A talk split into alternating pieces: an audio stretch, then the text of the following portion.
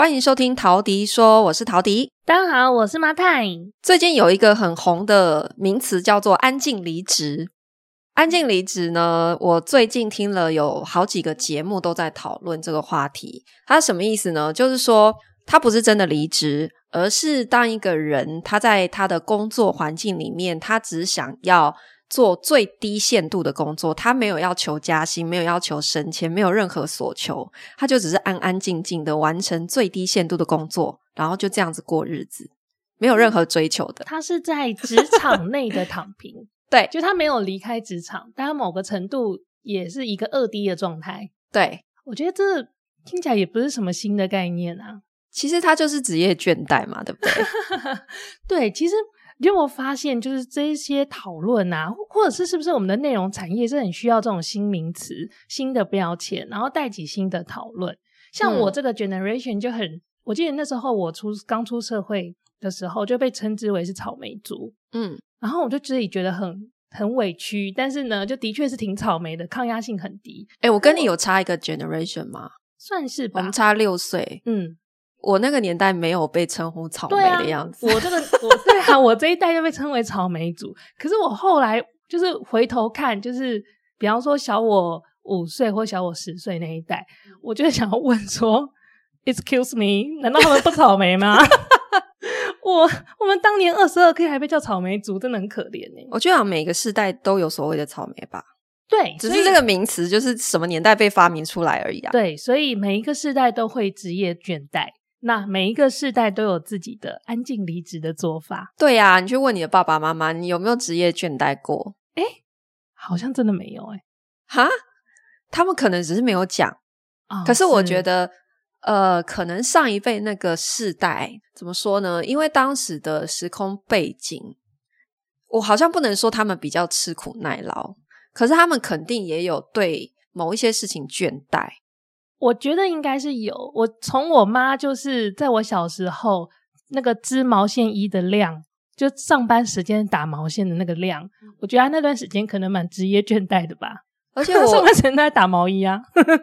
像我爸妈的话，我从小印象就是他们很经常性在换哦，不能说换工作，因为他们是做小生意的嘛。所以是换，你看我的记忆里面，对对对，我记忆里面就有卖过豆花，嗯，然后卖过服饰，嗯，然后我妈妈也那时候我还背在她背上的时候，也帮人家做脸呐、啊，嗯，斑饼那一种啊，嗯、还有好多职业，其实也是一直在换来换去啊。那你如果问他们说你你干嘛没事一直换？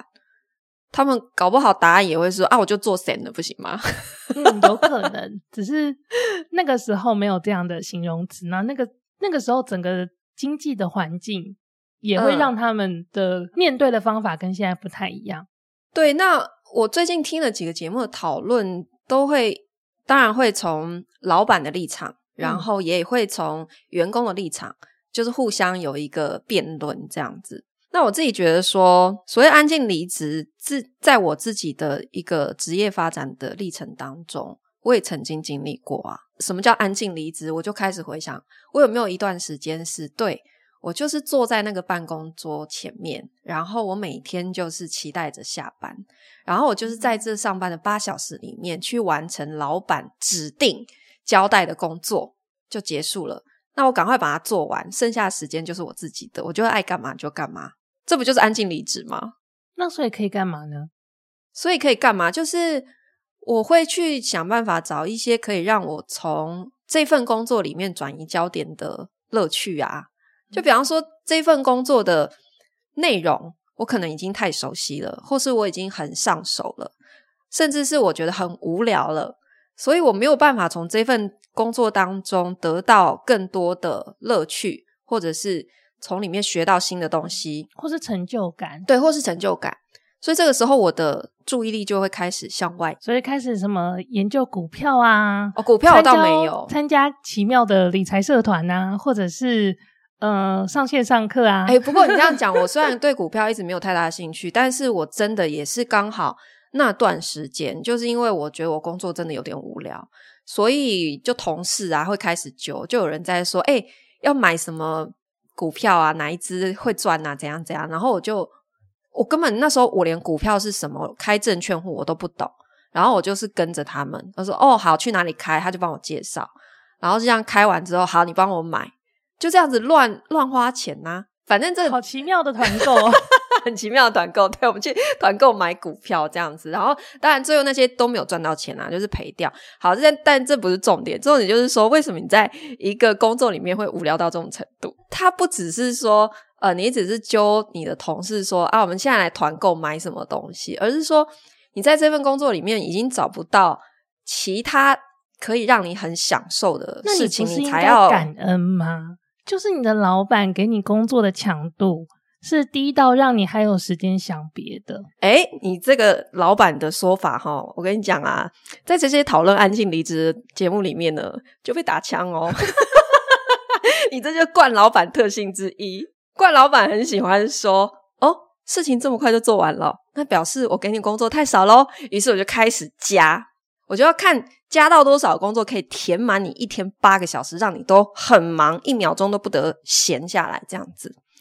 对，可是冠老板可能没有想到是说，今天呃，假设有两个员工哈，嗯，我是 A，另外一个是 B，我们做一样的工作，B 花要花八个小时做完，嗯，可是我如果可以花三个小时就做完，那你觉得是因为我做事比较有效率，还是什么其他原因呢？因为你派给我们工作是一模一样的，可是如果有一个人可以更快的做完。那只能代表说，这个员工可能更聪明，或他过做事情更有方法跟效率。嗯。可是你在一样的薪水之下，你却因为他更快做完事情，然后你加更多工作给他，对他是不是有点不公平呢？对呀，好像是惩罚他很会工作。对，所以我觉得很多公司的一个现象，真的就是，特别是台湾的企业，就会是。什么叫能者多劳？就是你越能干，你就越累。我觉得很多组织里都有这样子的现象。但是如果我自己回想我自己的职场的经验，但如果我多做一点，我可以得到职位上的提升，可以让我就是在这整个 business 里面去看到更多的东西，然后呃，可以去掌握更多的的发展的方向，我会很有成就感啊。好，冠老板现象二。很多老板他会用这个来给你画大饼，他会告诉你说说，你就是要努力表现一点呐，让我知道你有什么才能，我才可以帮你加薪升迁，让你做其他更多事情，甚至升你当主管。大家有没有觉得这番话非常的熟悉？所以现在这些选择安静离职的人，就是看破红尘，就是他们对于冠老板这些说法已经不买单了。你给我画大饼，已经骗不了了。所以才会出现安静离职。那是因为这个老板就是没有去 deliver 他的承诺。对，他们如果他如果就是我承诺你什么样的晋升的空间，真的有做到，那他就会是一个很良性的关系。这个员工会觉得、嗯、呀，就是我在这边的付出，我跟这间公司的发展，嗯，是休戚与共的。对，所以呢，作为一个中立的节目，哈。我们不能完全只站在员工的立场，也不能完全站在老板的立场，就是因为像我们自己是以前当过员工，嗯，然后现在是老板的角色，那我就会觉得这里面有一个很微妙的，就是真的哦，今天如果你身为一个老板，然后你发现你的员工都在安静离职，第一个你要想的可能真的是你刚刚讲的，就是是不是我没有给予他一个 picture，嗯，让他可以看到在这间公司里。未来有什么样更大的发展，或者是发挥的舞台？你不要讲什么晋升或什么，因为现在大部分台湾公司都是微型企业，团队就是这么扁平，嗯、人就这几个。你跟他讲什么升迁那一些的，其实就是就没有这个这样的东西嘛。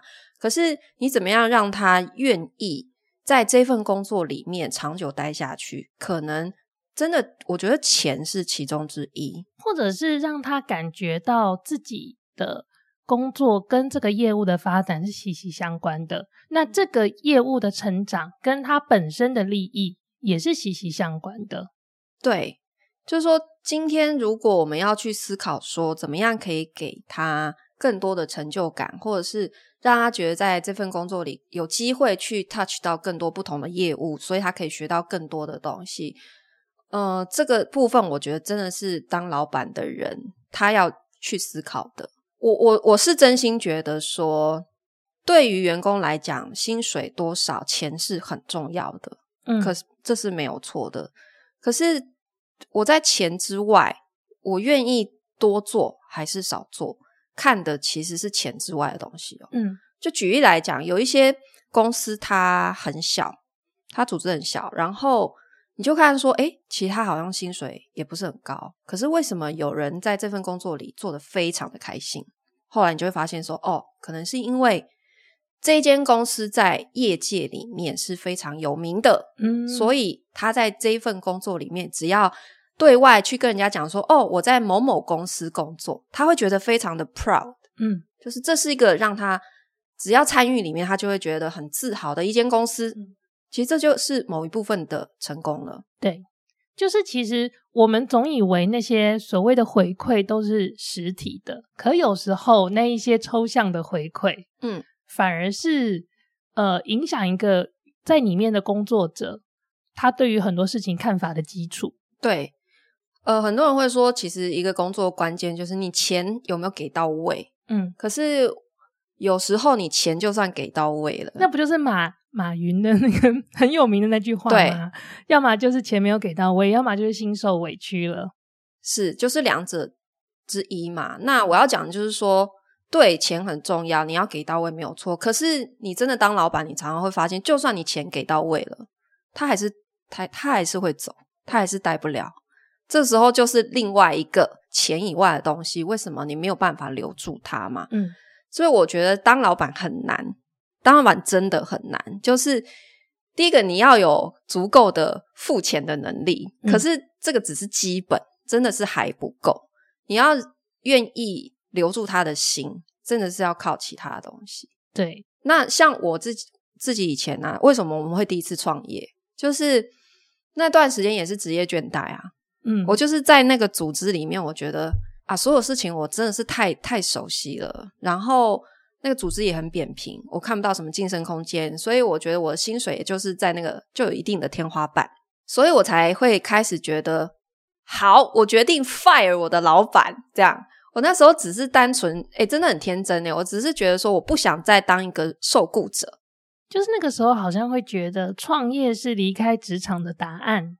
对，应该是说，我只是为了离开职场而选择创业。嗯，但是现在这个回想起来，这样的念头其实真的蛮天真的。就是我觉得创业的初衷，它不应该只是基于说我想要离开职场。但但是你不是蛮鼓励别人创业的吗？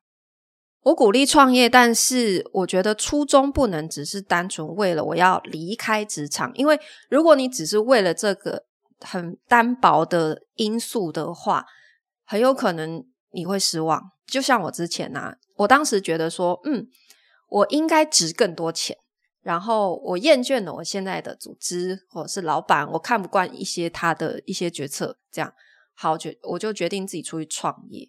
然后我出去闯了之后，我才发现说，诶，呃，我好像缺这个缺那个技能。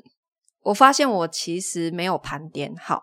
就是我在原来的工作里面，我应该是要先去尝试，呃，不一定是要在我原来的工作里面，而是我可以去发展一些我其他的技能。好，即使是在我现在这个工作以外，我是不是既然我觉得这份工作我已经很。呃，游刃有余了。我有很多多的时间，我是不是应该先去学其他的技能？因为那个时候其实我们是去深圳嘛。那因为你之前的工作是在深圳，对，所以我们在深圳呢，那时候一开始呢，因为我们都是设计，你算是设计产业里面的，但是还是跟活动企划有关的角色。那我其实我当时也是这样子的。职业背景，所以那时候我们在深圳呢，就想要做一个活动企划公司。对，然后呃，因为深圳有非常非常非常多的台商，所以呢，我们就想说，哎，我们跟台商协会里面的老板关系蛮好的，是不是我们就接台商协会的案子就够了呢？其实大概的想法就是这么的天真。然后离职出去了之后呢，才发现我没有了以前那个组织的名片。嗯，根本没有人理我。对，我天真的把以前人家基于这个组织的人脉误认为是我自己的人脉了，这是我创业失败的第一大谬误。就是我，我误把放在公司里面的资源当成以为这是我可以带走的资源。但这真的是很多，只要你曾经在大的组织里面工作过，你都很容易走进这样的误区。嗯，别人对你的尊敬来自于那个组织，不是你个人。对，对，所以我之前才会粉钻也写过文章分享说，嗯、呃，没有了名片以后，你是谁？嗯、很多时候。我们对于自我的认同是来自于这间公司带给我的，这个名片带给我的。其实反过来说，很多时候我们为什么迷信权威，也是因为我们我们可能不认识这个人，可是他可能他的 title 是某个大公司，我们就以为他很了不起，这也是双面的一个误区。对，所以我我们当时在。这样子，但已经没有回头路了啦，因为我当时选择裸辞嘛。嗯，对。可是你如果再让我选一次的话，我可能会调整的做法是说，呃，我在当时的那样的职业倦怠的情境里面，我可以先尝试去探索其他不同的职业技能，它可能不一定是我现在这个职业以内的。如果我对这份工作，甚至是对生活失去热情的时候，那我有什么方法可以去找到对生活或是对工作热情？我觉得是先去学其他的技能，嗯、而不是直接辞职。我自己在 思考这个安静离职的这个议这个议题的时候，那时候你就问我说：“那如果是我，我会怎么面对安静离职的状态？”因为我说实在话，我在职场上是一个有点火爆的人，我就是那种一言不合就裸辞。对，我就是那种我会默默的忍耐，但是我一直忍耐到我没有办法忍耐的时候，我会给老板一个完全无法拒绝我的理由，然后就离职。我也不会告诉他实话，嗯、但我其实就是对于我状态就觉得我没有办法再忍受了，但。在我能够忍耐的范围之内，我都是保持着对于我的职业发展相当乐观，而且很有野心的状态。这是我自己的职业经验。但我在思考这个，就是如果我今天在一个很难受的状态里，嗯，然后我觉得不管是工作让我难受，还是人让我难受，我要如何离开这个状态呢？我自己的想法是，我会去稀释那一份痛苦。然后怎么稀释？我觉得我很讨厌这个人，然后我眼睛一直看着他，我盯着每一个他很讨厌的地方，我当然每天都觉得很痛苦。所以，如果我很讨厌某个人，我要做的事情应该是我赶快去交别的朋友，拓展我的生活圈，或是在工作上呢，我很讨厌我这一份工作，我一天可能八个小时的工时，我三个小时就做完工作，我剩下五个小时可以干嘛？我就去做别的事情啊，我就让我的注意力从我讨厌的事情里面去转移掉。让我的生活就像你说的，我多了一点技能之后，我就打开了一个新的窗子，然后我有另外一片世界。哦，就你是用分散注意力法就对了。对，我觉得蛮有道理。也就是说，如果你现在一份工作非常单一的话，嗯，然后你对于这份工作厌倦，你甚至是厌恶，嗯，那这个厌恶感就是在你的生活里占百分之百。对，所以你就要稀释它。所以你稀释它的方法就是你去找第二个。嗯，不管是其他的开创副业，或者是其他的技能，就是任何的乐子，或是角色，或对，就是别的角色。嗯，这样子你就可以把你本来是百分之百的痛苦稀释掉，变成二分之一，只剩下百分之五十，因为你有一半的时间是别的角色。我们之前访问那个 Veronica，她说瑞士的职场里面不是有一个制度叫做百分之六十。Uh huh. 就你可以，比方说，我是一个 engineer 好了，我是一个工程师，但我是一个百分之六十的工时的工的工程师。嗯，也就是我一天里面我只会贡献百分之六十的工时在这个工作里。嗯，你可以，我们虽然台湾没有这个制度，可可以你在你的心里面去制造这样的身份。我是一个 百分之六十的 office 里面的职员，然后剩下的百分之四十，我是另外一个角色。但这这在讲的是。不一定是说你同时偷偷兼差或什么，而是比方说你同时是一个上班族的角色，可是你有可能同时是一个妈妈的角色，嗯，或者是你有可能担任其他身份角色，义工的角色之类的，嗯、也是。所以这每一个面向的生活或者是工作内容，它就会占掉你时间的某一个成分，或是你的注意力。对，你的能量投注的地方，它可能就会相对去稀释掉在这全部里面你不喜欢的那个部分。对，然后就可以找到更多人生的乐趣，而且可能就点开更多的技能树。嗯，我是这样子在面对这件事情的。哦，OK OK，好，那所以现在啊，你就是刚好符合现在安静离职这样状态的人，你对于你现在的生活或是工作已经开始感到倦怠。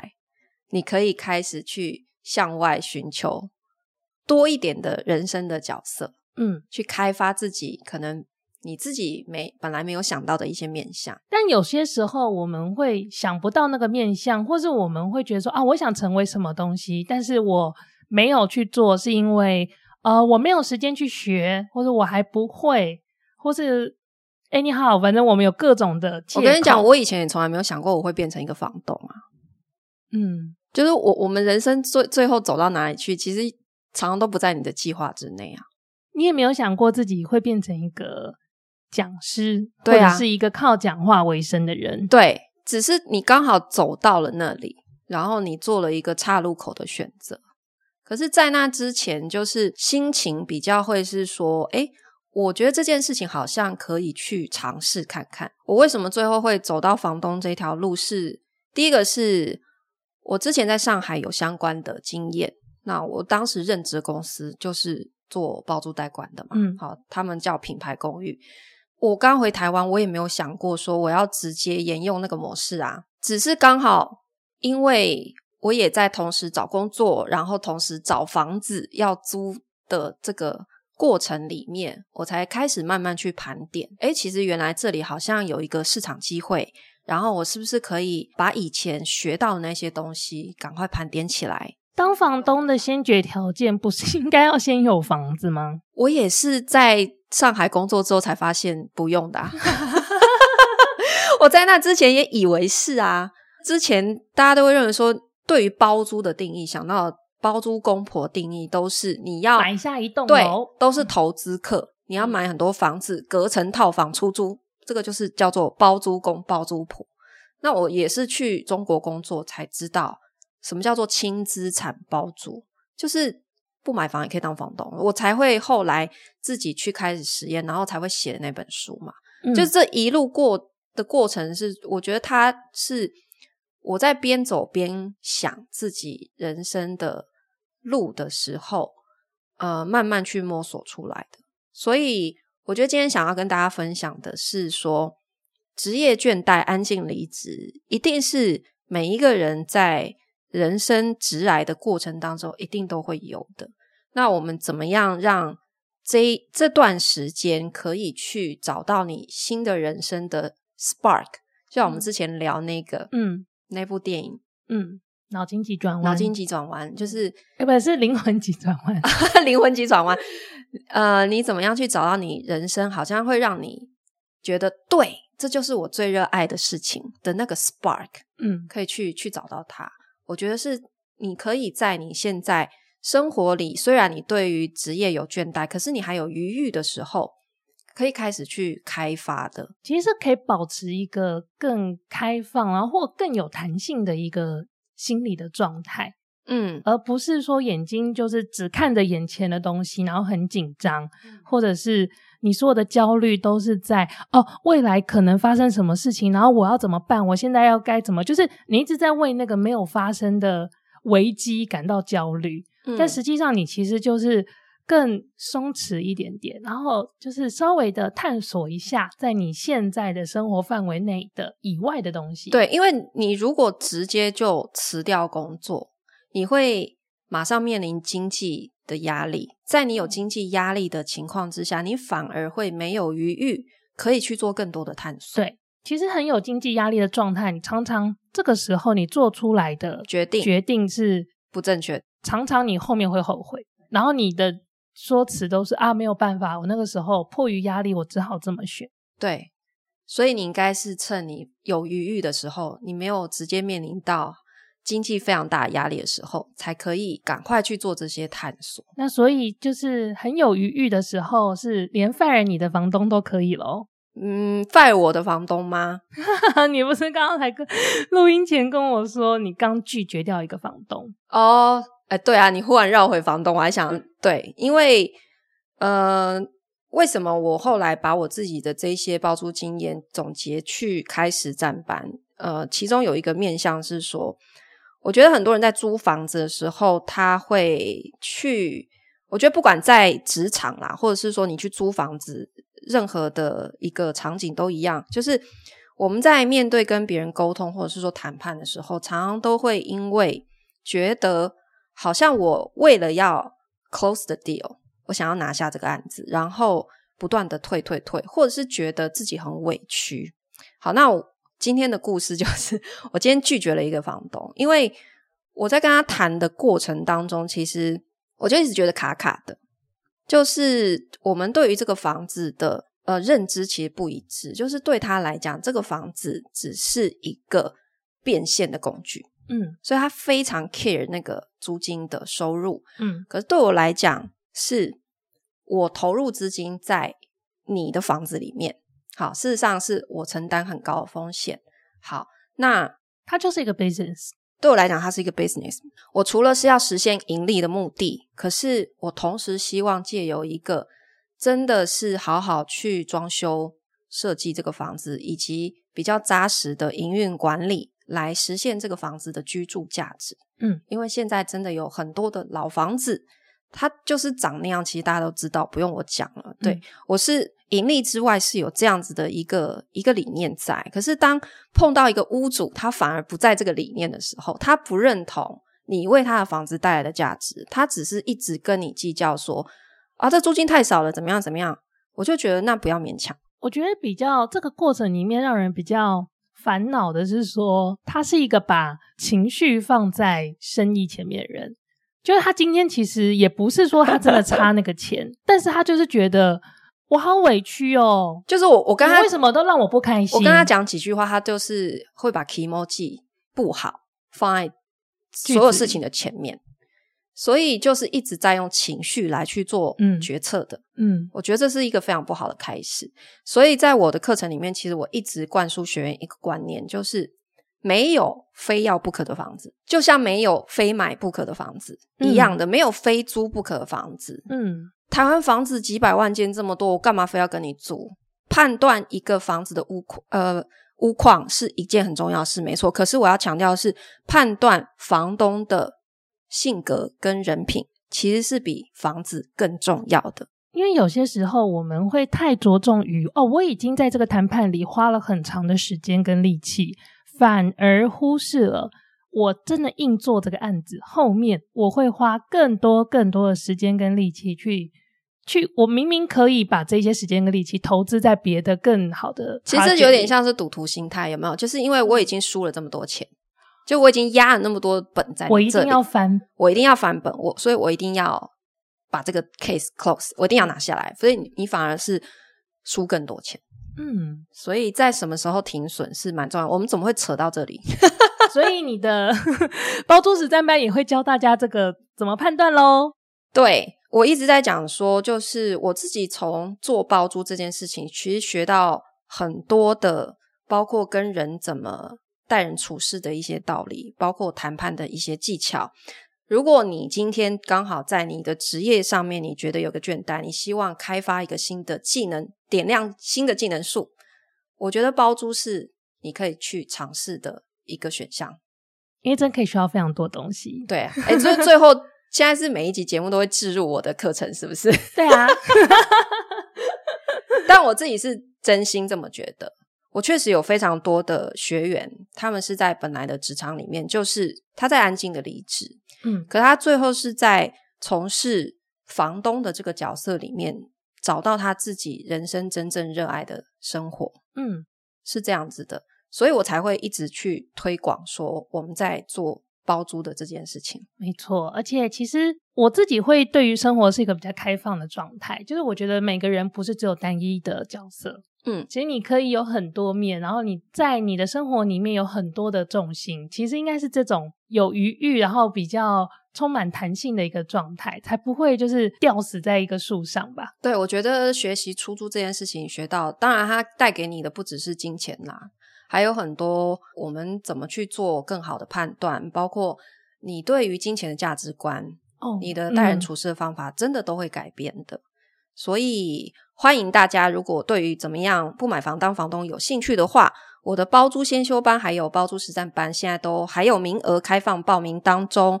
那详细的报名链接我们放在节目的资讯栏里面，大家都可以点进去看哦。然后对课程有好奇的话，也可以私讯到陶迪、偷迪、陶迪的粉砖。嗯，我如果有看到的话，我都会。亲上第一线回答大家，对，所以他现在知道去哪里 找到陶迪的本人回答了吧？好，可以从我的粉专进来，都可以。好，谢谢你收听今天的陶迪说，我们下次见啦，拜拜，拜拜。